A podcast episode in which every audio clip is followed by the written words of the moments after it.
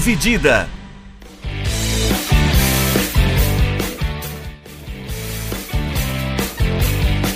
Olá, amigos do podcast Dividida, tudo bem com vocês? Eu sou Guilherme Milani, dividindo a tela aqui comigo Vinícius Bringel. E aí, Bringel? E aí, Milani, aí, pessoal, beleza?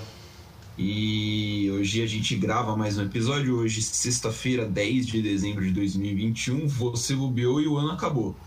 Né? Tipo, é, falta duas semanas pro Natal, então o ano já pode se dar por findado praticamente. Isso aí. Outra coisa que acabou foi o Campeonato Brasileiro. Né? Acabou ontem a última rodada, dia 9, com 10 jogos simultâneos, né? Aquele negócio gostoso, muda de canal, que canal que tá passando o quê e tal vários jogos ao mesmo tempo. O resultado a gente já sabe faz mais ou menos uma semana, né? O Atlético Mineiro finalmente honrou o vencer, vencer, vencer do seu hino. E. Pra alegria sabe, de uns, pra tristeza de outros. De, pra tristeza de bastante gente, pra alegria de uma torcida muito fiel. É, bicampeão, o Galo, 50 anos depois do primeiro título. Cabe, cabe sofrimento em 50 anos em Brinjel. Me livre, velho. Nossa, só um parênteses, assim, vou contar uma história. Meu pai é cruzeirense, né? E no dia que o Atlético foi campeão, no dia seguinte, meu tio, irmão do meu pai, tem um bar na cidade do meu pai, lá em Minas. Aí os amigos dele, os mineiros, os caras acordaram 7 horas da manhã. 7 horas da manhã pra ir no bar, colocaram um monte de bandeira do Atlético em volta do bar, levaram uns instrumentos musicais e começaram a tocar o hino do Galo na frente do bar. O nível do vagabundo velho, seu... 7 horas da manhã. O seu, tio, o seu tio é cruzeirense também? Também, ficou puto. O que, que vai fazer com essa porra desses caras, velho? 7 horas da manhã, os caras não tem o que fazer. O cara é vagabundo, né? Pra acordar 7 horas da manhã e fazer isso. O Galo foi campeão numa quinta-feira, né? Vamos lembrar, o Galo foi campeão numa quinta-feira. velho, os caras. Isso aí dá uma sexta-feira, um dia útil de serviço.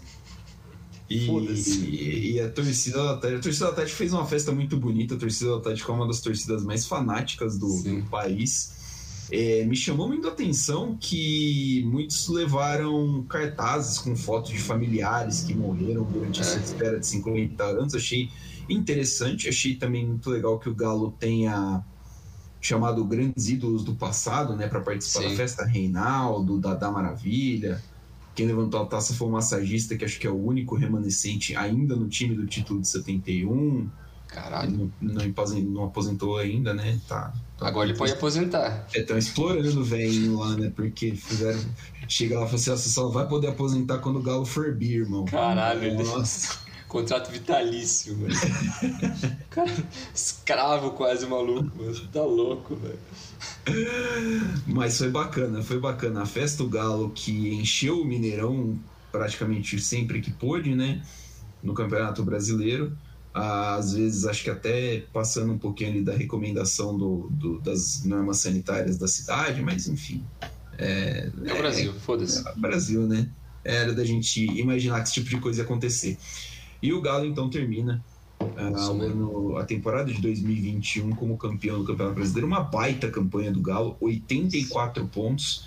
Ficou seis pontos só atrás do, da campanha recorde, né, que é a do Flamengo de 2020. Uhum. 2019, desculpa, que fez 90 pontos. E. Enfim, o Galo campeão, né, Brinjal? O que, que dá para falar desse time? Ah, tem bastante coisa que dá para destacar, né? Porque, como você já lembrou, foi uma campanha que quase bateu o recorde do Flamengo. É um time que liderou 24 rodadas, então da 15 até a 38, que é a última, ele liderou o campeonato, então domínio completo a partir de basicamente é, pouco antes do fim da primeira metade do campeonato, o time dominou e e desde o começo do ano a gente falava né, que o Atlético ia ser uma das grandes forças por conta do elenco. O elenco é fora do normal, assim, um absurdo o nível do, dos jogadores, porque você tem. Quando o, o Cuca veio, ele já trouxe bastante gente dessa, dessa vez. E ano passado, quando ainda era o São Paulo, ele também já trouxe bastante gente que continuou para esse ano. Mas mesmo assim, o time se reforçou muito bem na janela do, do começo do ano. Acho que, para mim, caras de destaque, assim, o Nath Fernandes que é muito bom Fora de bola. De o cara é um absurdo, jogava muito no River e eu achei meio absurdo como ele chegou no Atlético e não foi pra Europa ou pra um Oriente Médio fazer uma puta de uma grana, porque querendo ou não, ele também não é muito novo. Ele tem 32, né, se não me engano. 31. 31. Isso. O Hulk também que veio é, no começo do ano, teve alguns, alguns problemas com o Cuca, mas acabou se resolvendo e foi artilheiro do campeonato. O Diego Costa que também chegou durante o, o ano e não parece que não vai continuar no ano que vem. O Vargas, o, o Savarino.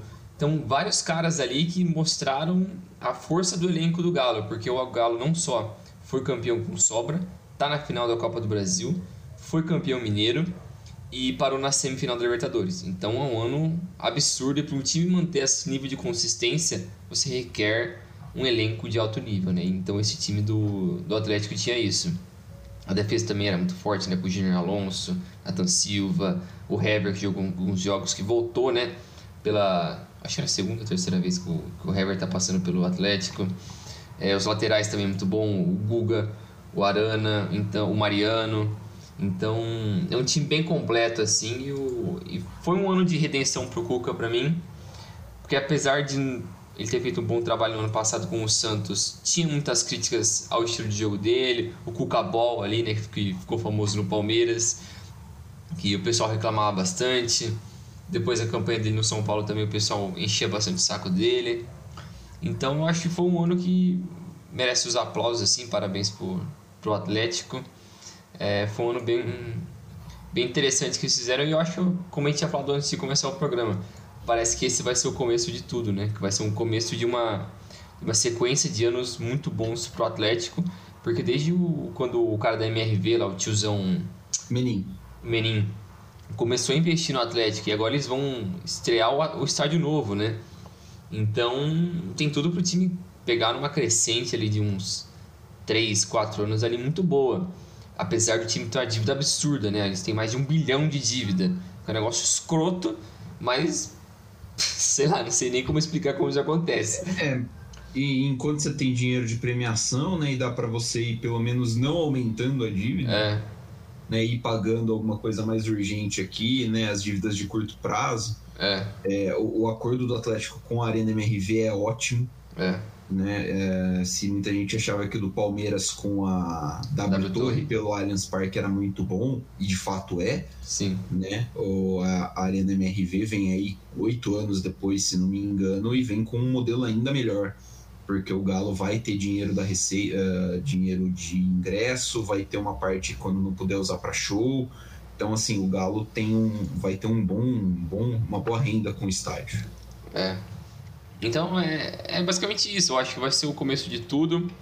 Uma sequência muito boa de domínio no futebol brasileiro, coisa que o Flamengo começou alguns anos atrás, o Palmeiras também começou alguns anos atrás.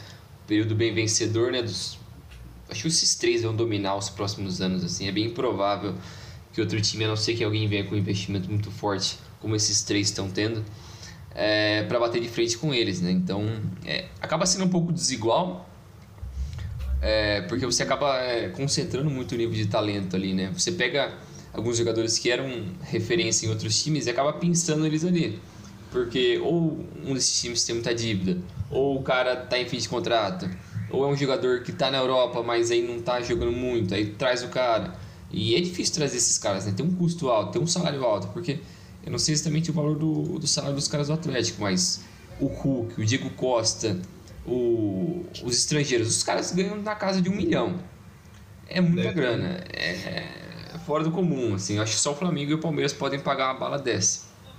Eu imagino que sejam os principais competidores. Acho que o Corinthians também pode chegar, mas o, o Corinthians depende de muitas variáveis, né? É. É, o Corinthians já, já comprometeu uma parte do dinheiro da temporada que vem, então tá, vai precisar responder em, em forma de, de, de competições mesmo, né? É. Vai precisar chegar longe numa Libertadores, numa Copa do Brasil que paga bem, e aí vai ter que ver, né?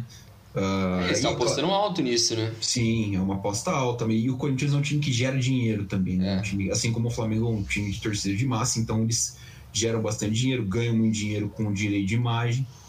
É, então, acredito que o Corinthians também possa dar uma incomodada, mas não vejo nada muito diferente desse top 3 aí, é. pulando por um top 4. especialmente se a gente considerar que quem que eu acho que a gente é, sempre falou que está bem estruturado e vinha conquistando títulos regularmente por, e poderia incomodar era o Grêmio, né? E o Grêmio Sim. colapsou. É. O Grêmio foi pro saco. É, o Grêmio entrou nessa bola de neve aí que a gente vai falar um pouco mais pra frente disso depois, né? Mas é um pouco inexplicável também como um time que até quatro anos atrás foi campeão da Libertadores, um time que estava numa sequência muito boa, foi campeão da Copa do Brasil em 16. 16. É, era um time muito consistente, assim, a defesa era uma marca registrada do time, super sólido e tal. Uns moleques jovens, o PP, o. O Ferreirinho, o Everton o Cebolinha. O Jean-Pierre que começou bem, mas agora. Jean-Pierre. É ridículo, cara, preguiça. Anêmico. Mas o Luan também, que jogava muito bem no Grêmio, foi pro. Anêmico. Pro Corinthians roubar o Corinthians, tá mais do que certo, é isso aí rouba mesmo, é. desvia dinheiro. Luan é Corinthians, filho. Luan tá é certo. Corinthians. É, mas, enfim, depois a gente vai conversar um pouco mais sobre, sobre o Grêmio, né? Foi uma decepção, é, porque eu lembro até como a gente começou a falar desse Campeonato Brasileiro, a gente fez um programa sobre isso. A gente ia falar dos times que poderiam ficar ali no pelotão da frente, né? E talvez eu acho que só o Grêmio e o São Paulo que foram as maiores decepções que a gente errou feio, né? É. O Grêmio a gente errou feiaço mesmo, é. assim, porque o Grêmio passou 37 rodadas na, na zona de abaixamento. É, o São Paulo, é, o São Paulo a gente também errou, né? Porque a gente falou que ia brigar pelo título, né? A gente botou é. Palmeiras, Palmeiras, Flamengo, Atlético Mineiro, São Paulo e Grêmio. E se eu não me engano, a gente falou que o Galo ia ser campeão. É. A gente ia colocar de o Galo muito, não me engano, a gente falou que o Galo ia ser campeão, tá? É. Ponto pra nós, ouve nós aí que. Dá certo. Tivesse botado cincão ali no Galo campeão quando a gente falou. Você ia ganhar sete contos. Não sei quanto que ia render, não, porque a odd não devia estar tá muito boa, não. O Galo era é. bem favorito, inclusive. É, mas. É. eu acho que é por aí, assim. A gente errou mais feio nesses dois. Mas é, não acho que estava errado naquele momento, é. assim, citar esses dois, porque o São Paulo tinha acabado de vir num bom momento com o Crespo, campeão paulista. O Grêmio, ele tava é, com o Thiago Nunes ali naquele momento. É, o Grêmio tinha sido campeão invicto do campeonato. Não, invicto não. É, o Grêmio tinha sido campeão gaúcho e o Thiago Nunes estava invicto ainda, né? Tinha acho é. 10 jogos, 7 vitórias, alguma coisa assim. É. E tinha recém sido campeão da Copa do Brasil, né? Apesar da eliminação na, na, na pré-Libertadores. É. O time foi finalista da Copa do Brasil, tomou um totó do Palmeiras nos dois jogos, mas. É, enfim, Sim, foi finalista, tá bom. Foi finalista da Copa do Brasil, time uma regularidade é, legal no Campeonato Brasileiro, né? O padrão Grêmio, né, de Campeonato Brasileiro, Sim. que é focar na Copa do Brasil e ficar ali em sétimo. E assim, esperava-se muito mais, porque o time não era ruim, né? E aí Sim. você conta que no meio, da, no meio da temporada chega o Rafinha, chega o Douglas Costa, você tem peças interessantes, importantes, é, é muito decepcionante o que o Grêmio fez, cara. É, é muito decepcionante. Mas estamos aqui primeiro para falar do Atlético Mineiro. Isso. É, que foi campeão. Antes, só vamos dar uma repassada então como é que ficou o Brasileirão. O Galo foi campeão, para a fase de grupos da Libertadores, Flamengo, Palmeiras, Fortaleza, Corinthians e Red Bull Bragantino fecham o top 6. O Atlético Paranaense terminou em 14, mas vai porque é campeão da Sul-Americana. É, Fluminense e América Mineiro estão na Libertadores pela pré-Libertadores, né? Sétimo e oitavo.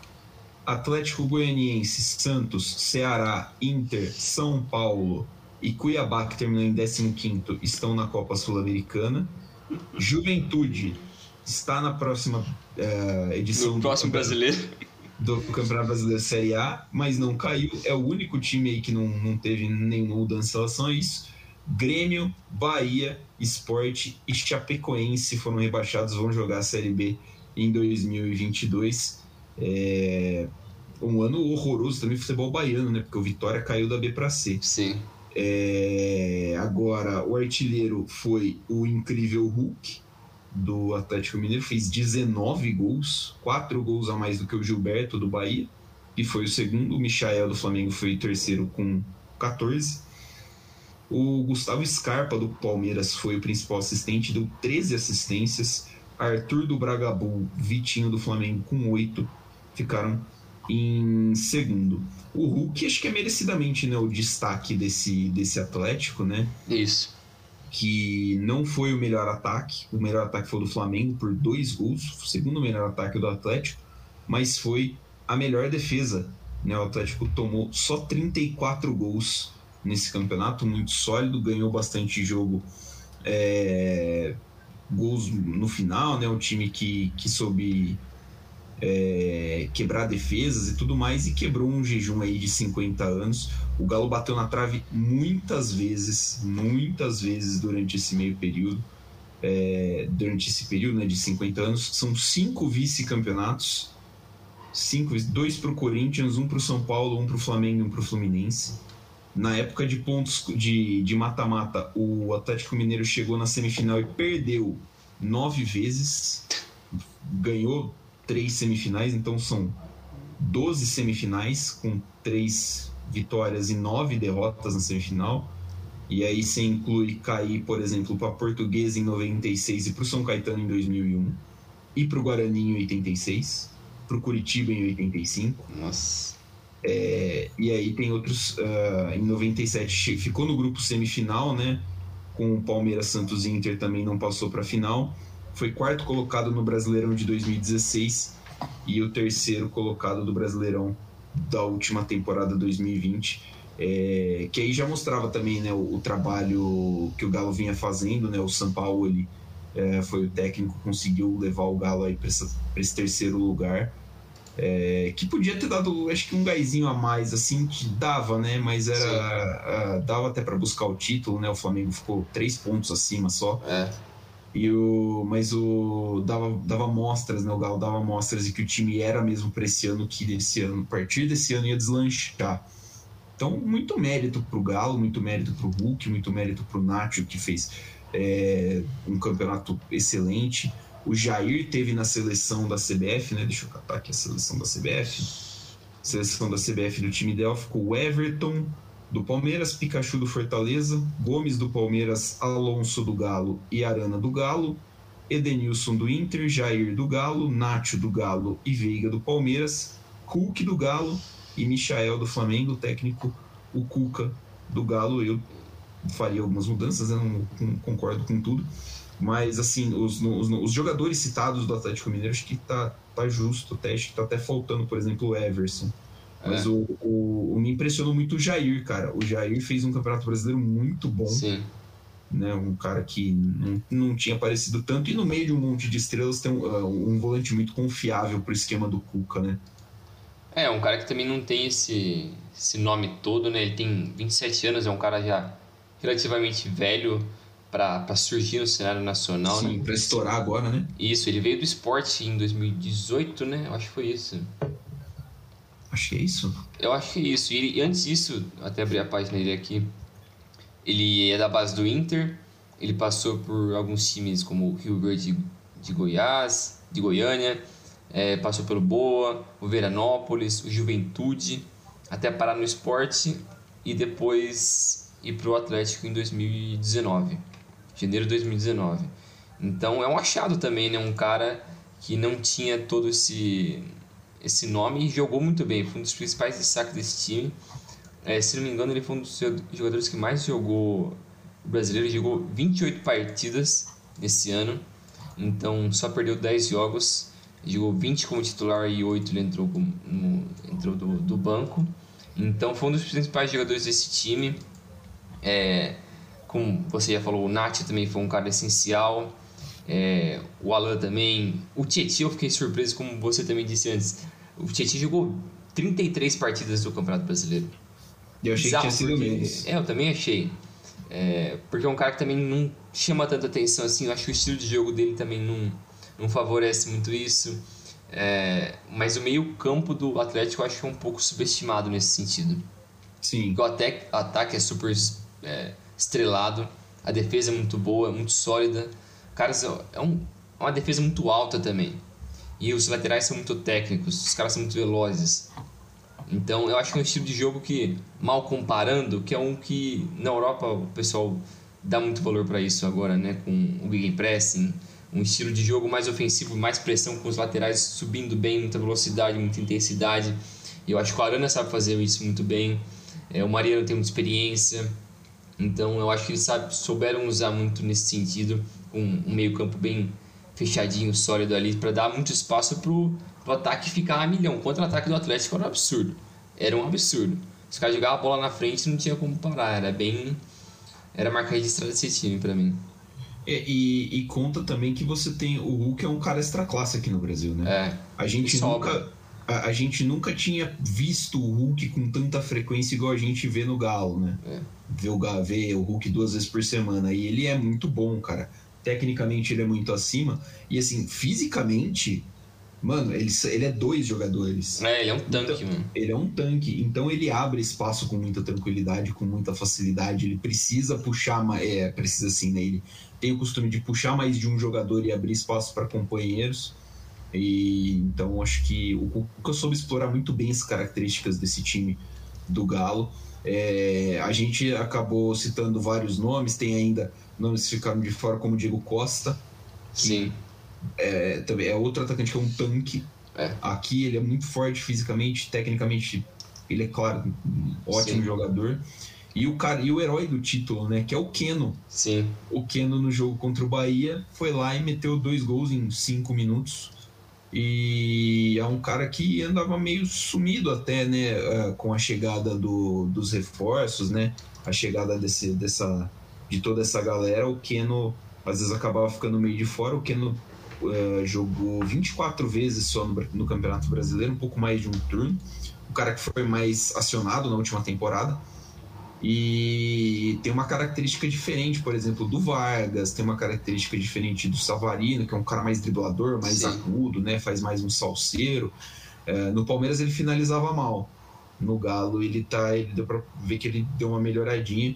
E aí ele foi. É, principalmente no jogo contra o Bahia, ele foi muito fundamental ali para a conquista do título. Ele marcou dois dos cinco gols dele no campeonato naquele jogo. É... Outro cara que vale a pena. O Everson também é um cara que merece destaque. É, né? O Everson, goleiraço é. do, do Galo, que saiu do Santos meio brigado, né? É. Não queria jogar e tal. E o São Paulo ele trouxe ele para o Galo e não sei o que tem. E e ele ganhou a vaga e, a, e, ele se consolidou, né? É um ótimo goleiro, fez boas partidas também pela Libertadores, né? Pegou Sim. pênalti contra o Boca e tudo mais. Grande, grande campeonato dele, grande campeonato do Nathan Silva, que veio do, do Atlético Goianiense, ele estava emprestado para o Atlético Goianiense. O Cuca falou, falou: não, quero esse menino aqui. E o Nathan é, fez um brasileirão para mim irretocável, foi muito bem. É um dos melhores zagueiros do Galo nesse, quesito. Acho que se bobear até o melhor, né? Porque o Alonso, o Alonso é muito bom zagueiro, mas ele eh, acabou jogando pouco, né? Isso. Entre seleção, e acho que ele passou um tempo machucado, acabou jogando pouco. Então, muito mérito, muito mérito mesmo desse time do Galo. Você citou os laterais, né? O, o, Mariano e o Arana, e os reservas também, né? O Sim. reserva do Arana é o Dodô, Sim. bastante passagem pela Itália. E, o... depois jogou pelo Santos, Cruzeiro, né? Isso. E o Guga, né? Que é bem promissor, né? Um lateral muito bom para o nível Brasil, que é o reserva do Mariano. Então, assim, é um time muito completinho do Galo. É, eu acho que a gente vai ver o Galo levantando muita taça nesses próximos anos. É, vamos ver aí o que, que reserva, né? Se o Cuca vai conseguir manter um trabalho, um trabalho mais constante, né? Como é que vai ficar a situação, porque ele tem um problema de desgaste, né? Geralmente rola um desgaste depois de um tempo e tudo mais. Mas no Atlético, o Atlético é a casa dele, né? Eu acho que ele é o maior técnico da história Sim. do Galo. Fácil, né? Ganhar uma Libertadores. Tudo que eles ganharam de importante foi com ele. Foi com ele. Só não foi o brasileiro de 71, porque de resto. É, então. Tem a mãozona do Cuca lá. É. É, então... mas eu acho que. Eu acho que é meio que uma. algo recorrente no Brasil, né? Quando você tem um time vitorioso, geralmente nos anos seguintes você pensa, ah, vai dominar. Tem um desgaste com o técnico é muito difícil manter essa relação por dois, três anos. O Palmeiras trocou de técnico várias vezes nos últimos cinco anos, apesar de vencer muita coisa. Sim. O Flamengo também.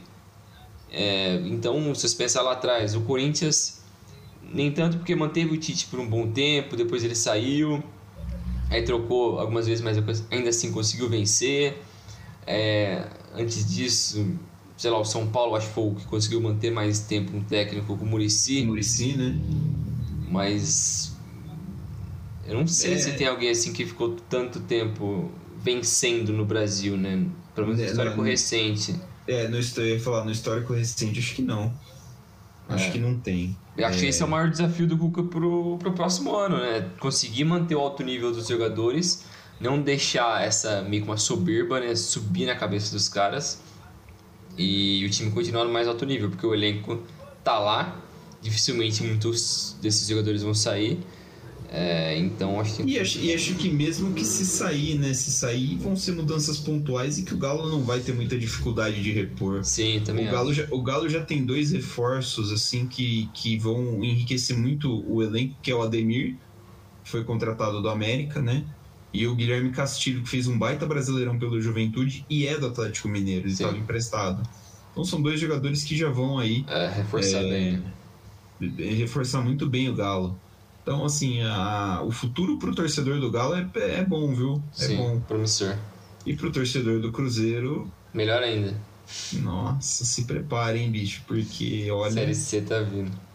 A Série C tá batendo na porta. O Cruzeiro, que, só para abrir um parêntese, meio nada a ver, mas o Cruzeiro firmou que vai virar, virar um SA, né? Isso. A vaga do Cruzeiro é, um, é já é da SA, do Cruzeiro SA. O Cruzeiro tentou zoar o Atleticano no dia que o Atleticano ganhou o título pelas suas redes sociais oficiais e. Meu irmão, só cala a boca, velho. É. Tá jogando, vai jogar Série C pelo terceiro ano seguido. Série B pelo terceiro ano seguido. É... Vamos falar de coisa boa. Não da iogurteira Top Term, porque eles não patrocinam o podcast dividida, mas se eles quiserem, estamos disponíveis para receber patrocínios. é, é, outro, outro, outras surpresas boas, assim, acho que a melhor, né, do, do Campeonato Brasileiro foi o Fortaleza, Sim. que a gente não, não esperava que fosse durar tanto assim a boa fase do Fortaleza. A boa fase do Fortaleza está durando basicamente até agora, né? É. Fortaleza, Fortaleza terminou em quarto o Campeonato Brasileiro, foram 17 vitórias, 7 empates e 14 derrotas. O time perdeu um pouquinho de fôlego né, no, no, na fase final, mas é natural, acho que é natural o, o desgaste da temporada, mas histórico temporada histórica, a melhor temporada em posição de um time do Nordeste no Campeonato de Pontos Corridos. Eu acho que em pontos fica abaixo do Vitória de 2013, que terminou em quinto. E vaga direta na Libertadores de 2022, fase de grupos. É uma temporada histórica para o Fortaleza que cinco anos atrás estava na Série C, né? Sim. É bizarro, né? Porque se você olha pro todo o campeonato do Fortaleza, a pior colocação dele nesse campeonato foi quinto. Sim. Ele não ficou abaixo de quinto. E, e é bizarro, porque apesar dos últimos 15 jogos, ele perdeu 1, 2, 3, 4, 5, 6, 7, 8 dos últimos 15, que é um número relativamente alto. Ainda assim, o time conseguiu se manter lá em cima. Acho que por conta da instabilidade dos outros times do Campeonato Brasileiro ajuda nisso. Mas é, não é motivo para desmerecer a qualidade do time, né? Que o Voivoda fez um puta de um trabalho. Todo mundo ficava pensando se o time do Fortaleza ia conseguir manter o alto nível com a saída do Rogério, que foi o cara que, entre aspas, renasceu o Fortaleza a nível nacional, né? Trouxe é, o projeto na Série B, né? Sim, é, e então é, o Fortaleza merece muito do destaque também, eu acho uma das principais histórias de curiosidade nos últimos anos do Brasil, né? Como um time do Nordeste que tem uma receita muito melhor que os times do Sul e Sudeste e conseguiram competir no mais alto nível. E apesar de não ter grandes estrelas assim, o Wellington Paulista faz parte do time. Cara, é o Wellington Paulista. O Aloysio Boi Bandido faz parte do time. Cara, é. É surreal. são jogadores assim. históricos, são jogadores históricos Sim. do time. O goleiro, eu estava assistindo o final do jogo ontem entre Fortaleza e Bahia, o goleiro foi o Marcelo Boeck, que jogou acesso da Série C para Série né? da Série C para Série B, cara. Ele falou que o momento mais emocionante dele com a camisa do Fortaleza foi o acesso da C para B. Então, assim, é, caras que estão ali dentro há bastante tempo fazem parte do projeto e vivem o time com muita intensidade. Uhum. Né? Acho que isso ajuda muito na hora. A Soma Seis um técnico que parece bem promissor, né? O Voivoda que seria a minha escolha para técnico do ano no Brasileirão, É, Também acho. Tem um, é um técnico muito promissor, tem as ideias, conseguiu aplicar bem. O Pikachu jogou muita bola, a, os zagueiros, o Tite jogou muita bola. É, o Crispim jogou muita bola no meio campo. Então é um, um time assim, um, mais um técnico que soube tirar muito dos jogadores para conseguir uma, uma campanha histórica. Vale lembrar que o Fortaleza, além de tudo, é semifinalista da Copa do Brasil, né? Sim. Também a melhor campanha de um, de um nordestino na Copa do Brasil desde o Vitória de 2010, que foi vice-campeão para o Santos.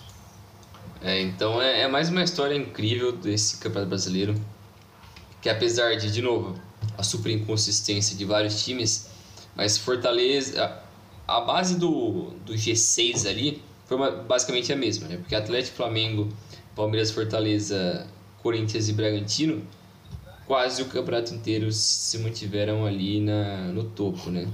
Pouca coisa mudou, acho que só o Corinthians conseguiu é, pegar uma sequência maior que conseguiu se enfiar ali no meio e não sair, não deixou a peteca cair, mas o resto continuou no mais alto nível. O Bragantino, nos últimos jogos, é, também caiu um pouco de nível, né? Mas Sim. ainda assim é um time que a pior posição dele no, no campeonato foi sexto então é, é outro time que foi finalista da Sul-Americana, apesar de ter perdido para o Atlético Paranaense.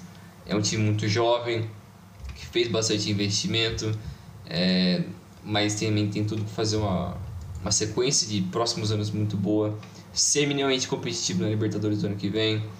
É, então, é mais uma das histórias desse ano, né? Eu acho que o Cuiabá também é outro time que merece destaque, né? Sim. É outro time que a gente falou que veio da Série B, um time super jovem, historicamente, né, não tem tantos anos de, de história como outros clubes aqui.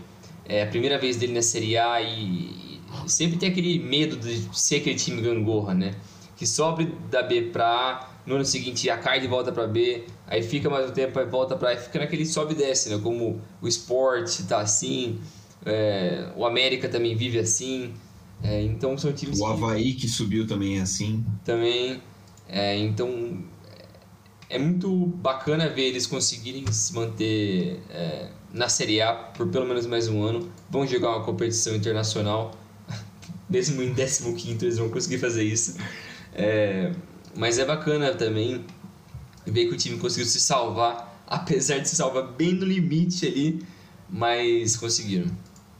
É, o. Eu queria deixar só registrado que é um absurdo que três quartos do Campeonato Brasileiro vão para uma competição é. internacional. É, é, é muito absurdo.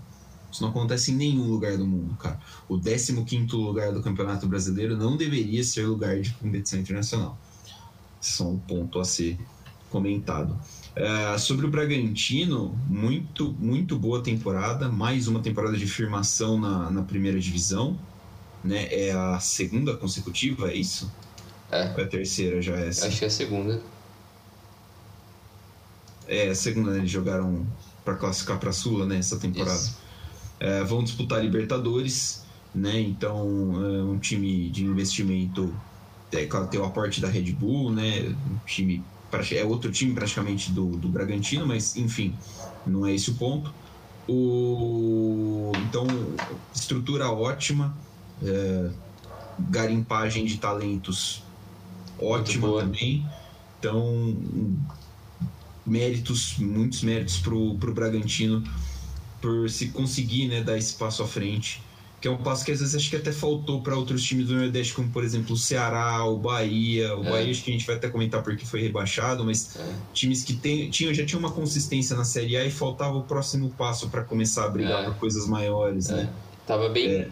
Tava bem encaminhado ali, né? Parecia que o projeto estava indo bem, uma renovação um trabalho consistente. O Bahia, para mim, é o principal desses. Sim. Eu sempre chegava ao Bahia nos últimos três anos, vai com potencial para se manter na Série A constantemente. Pode não brigar por Libertadores, mas não vai brigar para cair. Vai estar tá é, sempre ali briscando coisa ali e tal. Vai ser um time que dá trabalho.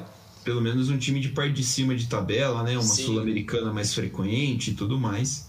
Mas a gente sabe que tirando os mais ricos do Brasil, o resto é é, é, briga de cego no escuro, irmão. Sim, é. Não tem jeito.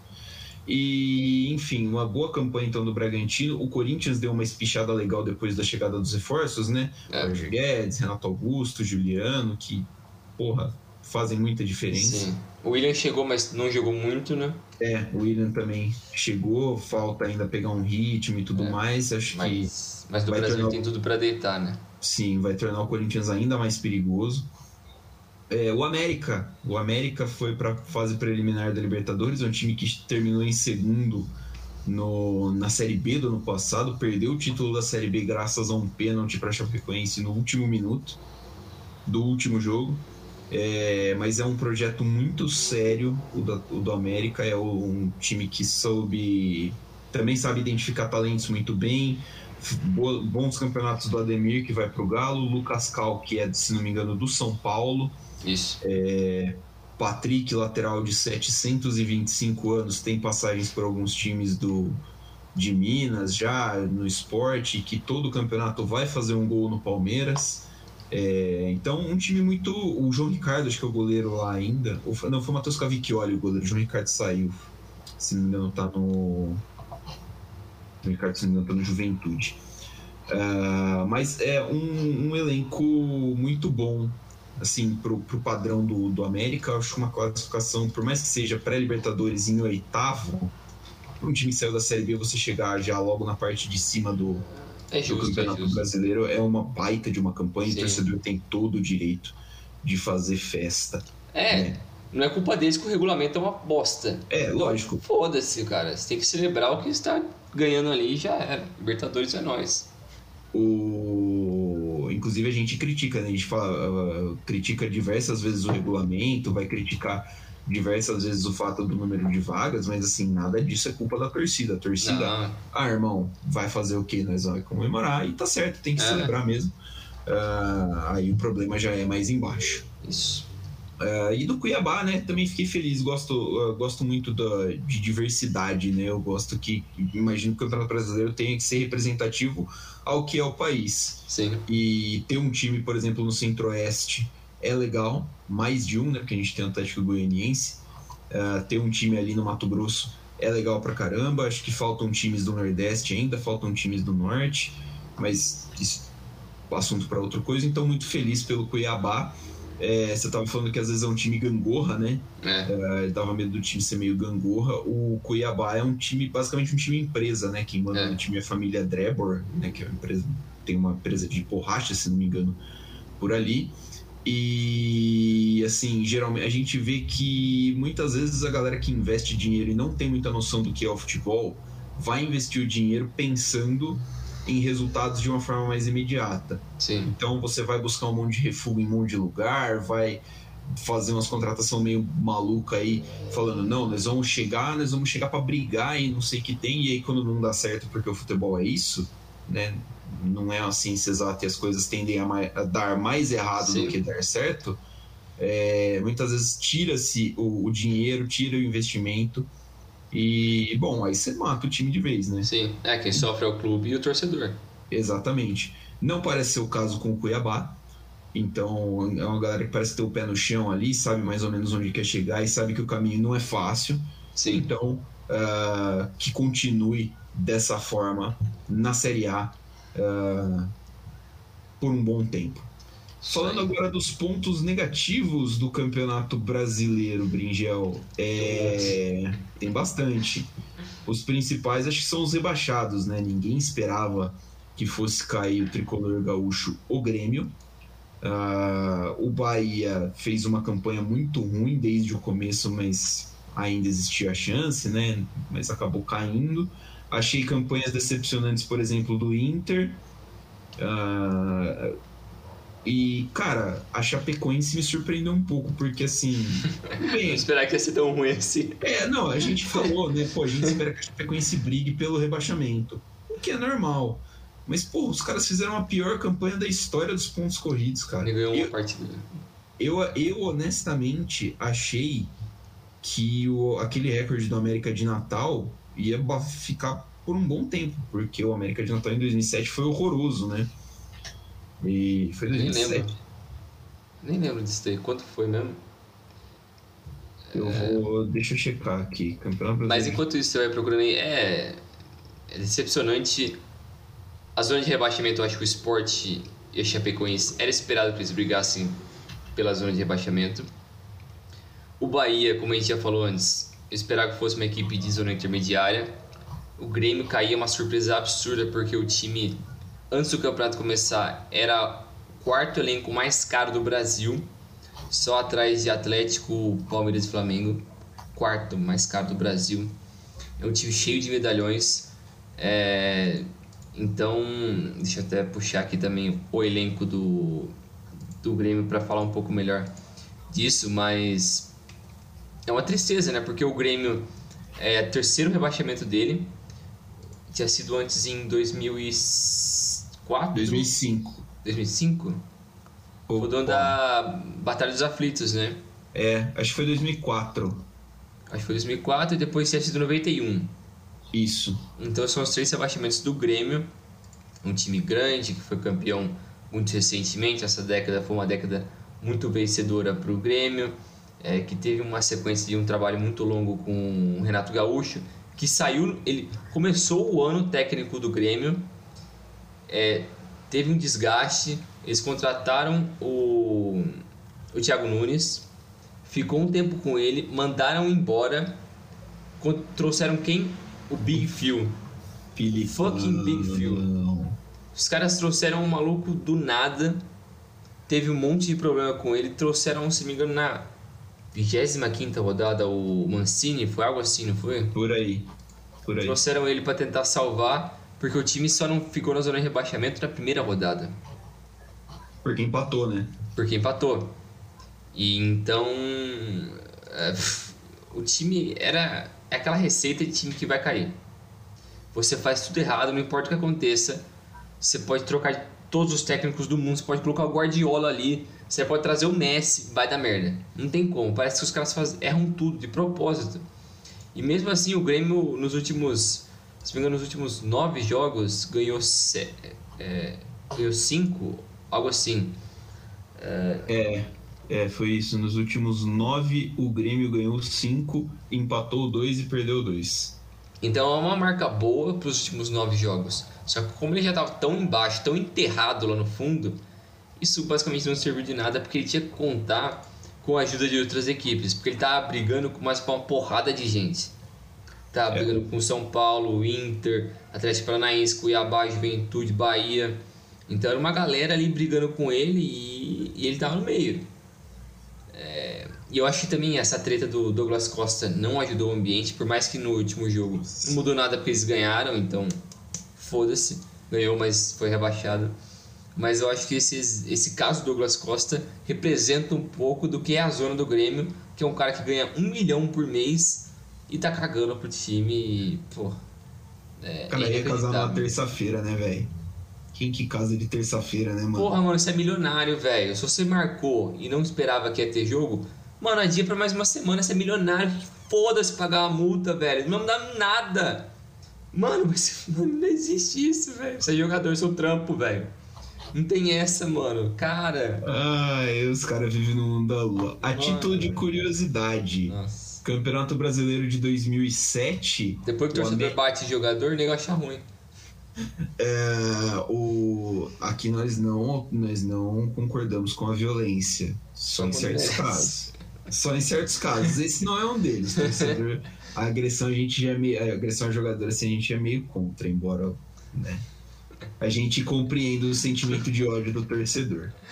É, Campeonato Brasileiro da Série A de 2007, o América de Natal fez 17 pontos em 38 rodadas. 4 vitórias, 5 empates, 29 derrotas. 24 gols feitos, o time perdeu mais jogo do que fez gol, 80 é gols sofridos, 80 gols sofridos. Essa foi a campanha do América que era a pior de todos os tempos até a Chapecoense vencer uma partida, empatar 12 e perder 25 e fazer gloriosos 15 pontos no Campeonato Brasileiro desse ano. É uma palavra, o esporte que a gente tinha falado já tinha quase caído no ano passado, né, na temporada passada, ficou a um ponto do Vasco. uh, na última rodada ali, terminou um ponto do Vasco, que foi o primeiro da, dentro da zona do rebaixamento. Então, é um time que teve seus problemas financeiros durante a temporada, briga com o jogador, perdeu os melhores, os principais jogadores, né? Sabino, Maidana, todos eles saindo. Apesar de tudo, o Maílson fez uma grande temporada, goleiro do esporte. É, mas não adiantou muito. O esporte cai com 38 pontos. O esporte cai com mais que o dobro de pontos do que a Chapecoense. Pra você ter uma ideia. É muito, é muito absurdo essa campanha é. da Chape. É... E o Grêmio, cara, o Grêmio contratou o Filipão depois do Filipão treinar o Cruzeiro, né? É. Sim, é, cara, me Esse impressiona... ano do Filipão é pra esquecer. Uh, me impressiona muito a capacidade do Grêmio de ir em direções completamente opostas numa velocidade assustadora. Uh, o que se comenta é que, assim, quando o Renato Gaúcho era técnico, e ele foi técnico por muito tempo, o, ele tomava controle do futebol. Então o futebol era do Renato Gaúcho.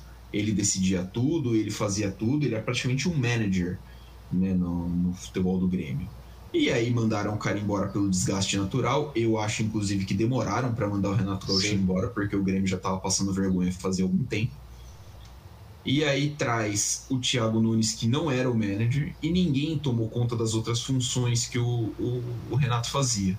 E aí, cara, é, é difícil, porque o, o, você tem essa parte que fica abandonada, o vestiário é cheio de cobra criada, e para você arranjar treta ali é, é facinho. Sim. E aí, para ajudar, você traz o Rafinha, você traz o Douglas Costa, que são jogadores que, né, assim, é. é jogador caro, é jogador com que chega querendo impor respeito e tudo mais. Então, assim, o ambiente de trabalho no Grêmio não devia ser dos mais fáceis. Uh, esse abandono do, do futebol dura, acho que está durando até agora, né?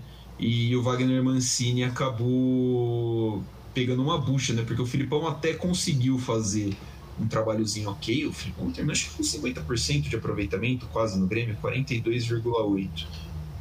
Não é tão ruim, não. Foram 28 jogos, 9 vitórias, 3 empates e 9 derrotas. Uh, mas assim, uh, aí foi demitido, porque também você desgasta a imagem de mais um ídolo. É. Traz o Wagner Mancini. O Wagner Mancini não fez um trabalho ruim.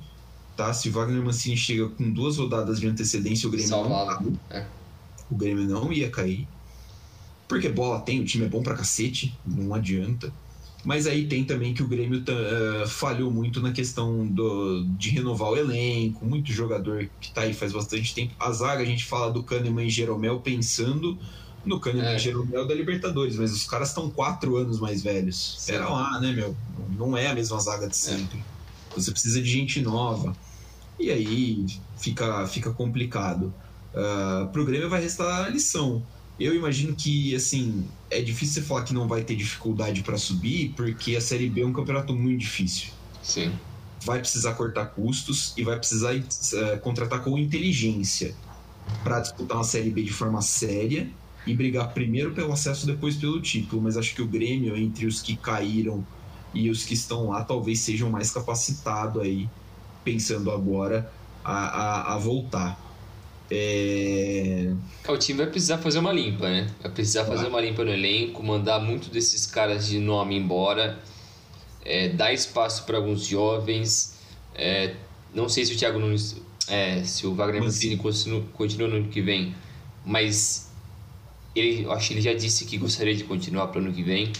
E é uma boa aposta, eu acho, porque ele é um bom técnico, é um pouco subestimado porque pega umas buchas absurdas.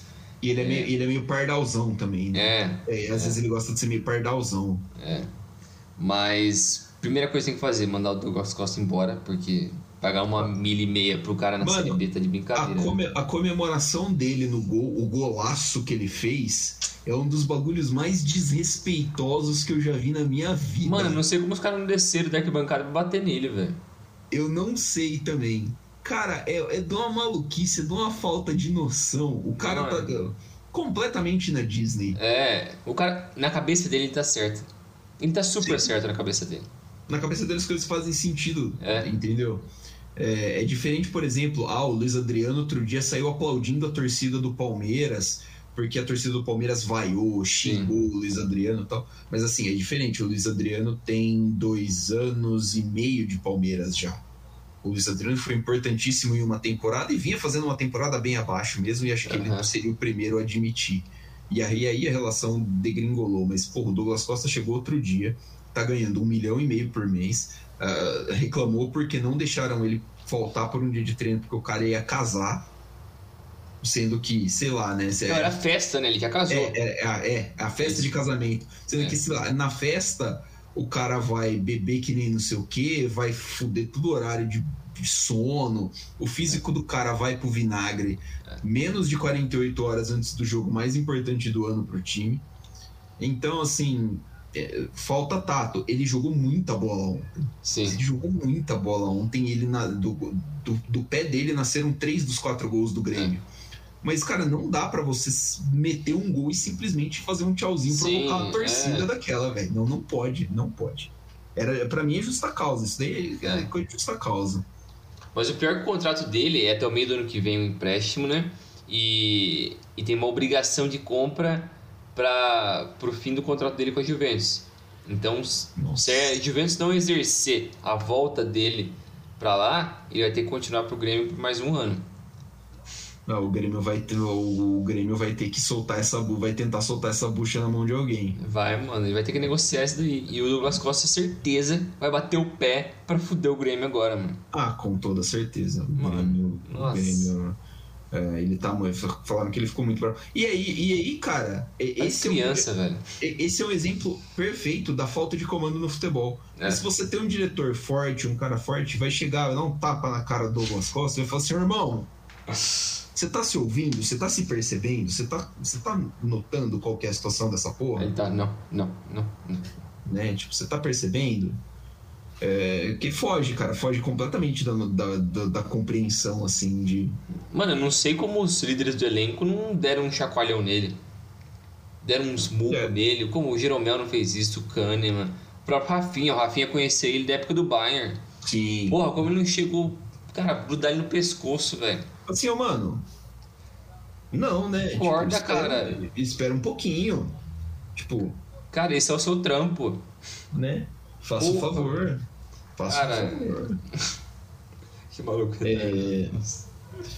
Enfim. Uh, falando um pouquinho. Falar um pouquinho do Bahia. É, o Bahia que vinha de, de bastante campanhas na Série A, né? Nem lembro quando foi a última temporada que o Bahia jogou a Série B. É, ah, é, não, não achei aqui. Mas uh, era um time que tinha campanha há bastante tempo na Série A, time, um dos times mais bem estruturados do Nordeste, e caiu uma temporada muito ruim mesmo do Bahia Sim. desde o começo. Eles investiram em técnicos diferentes também durante a temporada, né? Tinha o Dado Cavalcante, o Bahia demitiu o Dado Cavalcante quando o Bahia estava na 13 terceira posição. E aí trouxe o Diego Dabove, o argentino que não deu certo e o Bahia percebeu meio tarde isso, né? Até trazer o Guto, o Guto conseguiu ainda alguns resultados, mas não foi não foi é. o suficiente para salvar o Bahia. Também passou por uma má fase. É, o elenco do Bahia é meio mal montado também, tem muito muito jogador ali que, que não correspondeu. O, o, em algum lugar que o time sentia a falta do Tassiano, até pela, pela questão, o Tassiano estava emprestado pelo Grêmio, uh, estava jogando no meio, saiu, está jogando agora na Turquia e o, o Bahia sente falta, né? Sente falta por causa da característica mesmo do jogador, porque o Tassiano não é brilhante. E se o seu time está sentindo falta do Tassiano, você tem um problema gigantesco. Você é fudido. É, então, assim, problemas também na gestão de futebol. O que é uma pena, porque o Bahia era um time que, que fez muito sucesso né, no, no, nos anos anteriores, campanhas sólidas, e a gente espera que volte logo, né? Porque é um time que, que faz falta. É, mas vai ter que mexer nisso daí, vai ter que melhorar isso daí também. O problema acho que é até meio parecido com o do Grêmio. É. Montagem ruim de elenco, falta de comando no futebol, e agora vai ter que vai ter que brigar numa série B bem, bem grossa, bem cascuda. Em que se pese que o Bahia disse que foi muito prejudicado por arbitragem. De fato, teve alguns lances no mínimo questionáveis. O, o pênalti que gerou o segundo gol do Fortaleza ontem é, é no mínimo muito é. questionável. Sim. Mas não pode ser a única muleta, né? O time realmente teve um desempenho abaixo do, do esperado. Isso, eu estava olhando aqui a, o desempenho do, do Bahia ao longo do campeonato, né? na 15 rodada, o Bahia estava em décimo, ainda com o dado Cavalcante. Na rodada seguinte, com o dado ainda, eles ficaram na 16. Não, né? 13 posição, isso na 16 rodada. A partir dali, o time só ficou beirando a zona ou entrando na zona. Então, por 21 rodadas, o time ficou fudido. E das últimas oito rodadas finais, ele perdeu cinco. Então, a reta final do Bahia acabou matando o time. Esses últimos cinco jogos, por mais que ele pegou Flamengo e Atlético Mineiro em dois desses cinco jogos que ele perdeu, que eram improváveis de ganhar, mas você pegou o esporte e perdeu. Você perdeu pro. Não pode. Pô. Pro Atlético Goianiense. Cara, você não poderia ter perdido esses não dois pode. jogos. Não poderia. Esses dois jogos. Porra, se você empata esses dois, cara, nossa, já tava livre. É, já tava, já tava, já tava melhor, né? Ia pra 45. É. Se bem que, se bem que não, não ia adiantar muito, não. Porque o Juventude fez 46. É. Mas, é, mas aí você entra é. com outra cabeça, né? Pro, pro último jogo e tal. É. é e também empatou com o Cuiabá né, nessa metade aí. Pô, se você ganha do Cuiabá nisso, você joga o Cuiabá pra baixo. Cara, é muita. O erro foi essa sequência final do Bahia. É, mas não sei também se o Guto vai continuar no, no, ano que vem, né? O que, que eles querem fazer, se vai ter uma reformulação no elenco, porque também tem outros caras caros, né? Sim. Como o Rodriguinho é um cara que deve receber uma grana praticamente bacana ali. Sim, e acho é... que tem, é um cara que, querendo ou não, deve ter espaço em algum time da primeira divisão. É. O Gilberto provavelmente deve sair, né? O deve contrato sair. dele acaba. É... E tem jogadores interessantes no Paraíba, o Otávio, o Luiz Otávio, né? Que é o, o outro zagueiro. É... O próprio Danilo Fernandes está emprestado. É. O... Eu tinha visto. O Marcelo Cirino tá lá e ganha um salário alto. E aí é, é o Marcelo Cirino, né, gente? Pelo amor de Deus. Então, o Bahia tinha caído pela, pela última vez em 2014. Terminou na 18 posição, 15 16 na B, voltou em 2016. Aí em 2017, 12, 2018 2019, 11 e 2020 foi 14 colocado no Campeonato Brasileiro. Assim, posições que, que geram uma, até uma certa segurança, né? É. Entre os, entre os times do campeonato, mas é, para esse ano não, não deu, não. É. Ficou para a segunda divisão mesmo. Vai jogar a segunda divisão pela décima primeira vez, inclusive, o Bahia. E, bom, agora só para a gente finalizar, né, Brindel, tem a, uhum. a questão dos destaques, né? quem foi bem, quem foi uh, os melhores jogadores aí do Campeonato Brasileiro. Eu acho que o destaque é o Hulk, né? Querendo ou não, artilheiro, o, o ponto focal ali, o, o, principal jogador do, do, do ataque do Atlético Mineiro, né? Do time campeão, acho que é o destaque. Uh, gostei muito do brasileiro do Michael, viu?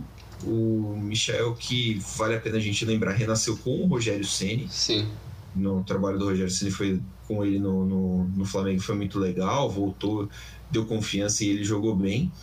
Uh, e de destaque, assim, cara, é, de jovem revelação mesmo, me ocorrem muito poucas, mas eu gostei muito do Luiz Henrique, do, um atacante do Fluminense, que parece que é muito bom jogador, viu? Parece que vai dar um, muito bom jogador. Uh, um meio, aliás, o Fluminense outro dia estava vendo um jogo e os caras estavam com um time quase todo mais da metade do time nascido depois dos anos 2000 e eu tomei um choque caralho forte assim, falei, caraca, velho, tipo, molecada 2000, 2001, 2002 assim. É, o Fluminense tem uma base excelente, sempre uhum. teve. E o técnico do ano para mim é o Voivoda, cara. É, acho que é impensável a Voivoda, a Barbieri, que fez um trabalho legal no Braga Bull, e o Cuca, mas o Cuca e o, e o, e o Barbieri mais ou menos no mesmo patamar ali, sem muita diferença. É, eu acho também para técnico, concordo com o Voivoda. Eu acho que outros caras fizeram bons trabalhos também, o Cuca, o Barbieri. É, Acho que esses dois assim, acho que vale uma ressalva. Destaque jovem, eu não sei se o Arthur conta como um jovem, porque ele tem 23 anos, então não é tão jovem assim, mas ele é, não tem tanto tempo assim de, de carreira, né? De tipo, titularidade. É, e também não é a primeira, primeira é, Série A né, que ele faz, assim. Talvez seja com mais protagonismo, né? É. Acho que, acho que é assim, porque uh, ano passado ele tava. Ele já era do Bragantino, mas ele, uhum. é, o, o, ele era mais coadjuvante em relação ao Claudinho, né? É, que saiu pro, pro Zenit, né? Saiu pro Zenit. A, a foto do Arthur no, na Wikipédia, só para você saber, é ele numa cama de hospital e o tornozelo dele enfaixado. Quem colocou essa porra, velho? Totalmente excelente, Caralho, rapaz. O título da foto é Arthur Victor e Lesão. Maravilhoso. Ai, caralho, mas. Outros destaques individuais, cara, eu acho que o Nicão o é alguém que merece também um certo destaque, porque ele foi o principal jogador do Atlético Paranaense nesses últimos anos. Não se sabe ainda onde ele vai jogar na próxima temporada. É, o Hulk também, né, o principal jogador do Atlético, cara que ele ficou muito queimado com o brasileiro depois da Copa de 14. Sim. Tem uma certa justiça ali, eu acho, mas não é para tratar o cara como se ele fosse um completo animal. Exatamente. É, beleza, o cara jogou os últimos 3, 4 anos dele na China, e antes disso mais uns 3 anos na Rússia, que não tem o menor dos níveis, mas a nível Brasil o cara ainda é muito pica. Então, não, e, é... até antes disso ele estava em Portugal, né? É, acho que ele saiu do Porto em 2013, alguma coisa assim. É, então assim, ele tava no Porto, e claro que o Porto é um time que constantemente está jogando Champions League, os caramba, mas assim, não é como se a competição em Portugal fosse. É um lixo, Nossa né? Nossa senhora. É. Mas. É, eu acho que outros destaques individuais. É, eu, tô, eu, eu tô aqui olhando o SofaScore, né, pra ver aqui por por avaliação quem que eles me dão mais de destaque. Tem o Ademir, que foi o principal Ademir, jogador da América. América. É, a gente comentou um pouquinho sobre ele, né? Ele vai reforçar o Atlético Mineiro. Muito bom jogador. Uh, mas acho que é basicamente isso. Acho que a gente cobriu é, é. o Brasileirão aí. De certa forma, é passamos por tudo. Uh, eu comentei com você antes do, do episódio, né, do Bruno Arleu. Quem foi o melhor árbitro do campeonato para você, Brinjal? Ninguém. Exatamente, é o meu voto também. A arbitragem brasileira foi sofrível novamente. Né? Tipo, não dá para você falar, ah, esse árbitro foi bem. Porque... Na cadeia, se for. Nossa senhora, coisa horrorosa. Que aí é. Nossa, é triste, é triste, porque aí o cara caga no campo, o cara caga no VAR, o cara é. caga no campo e no VAR. Sim. Então, difícil. Falamos de tudo então, Brinjal? Falta... Isso aí. Acho que é isso aí. Repassamos bem o Campeonato Brasileiro desse ano. É, nas próximas semanas eu acho que a gente vai focar mais em campeonatos europeus, né? Vamos provavelmente fazer uma pausa pro fim do ano. Para festas, né? Natal, Ano Novo, ficar maluco, né? Tem que ficar uns sete dias chapado aí. Uhul! Quem não dormir na rua pelo menos uns dois dias nesse set aí tá maluco, velho. O cara, acordar o cara tá jogando feriado fora, velho. O cara tá louco. Não, não acordar sabendo que dia é, né? Porra, velho, tá maluco. É, o Brasil, o Brasil não é para amadores, viu, senhores? Tem que dar uma extravasada de vez em quando. De máscara. Por favor. Por favor. Vacinados também. Respeitando a, a regra da, as regras da OMS aí. Eu preciso agendar minha terceira dose, inclusive. Já posso, já estamos podendo quase tomar. Boa. É, então fica aí, Brinjal. Valeu. Até a próxima, hein? Valeu, valeu, valeu, pessoal. Até mais. Tem Copa do Brasil ainda esse ano, mas acaba quinta-feira que vem, quarta-feira que vem, acho. Então aí acaba a temporada do futebol brasileiro, graças a Deus. Teremos férias do futebol brasileiro. A gente ama o futebol, mas a gente não aguenta mais. Bye.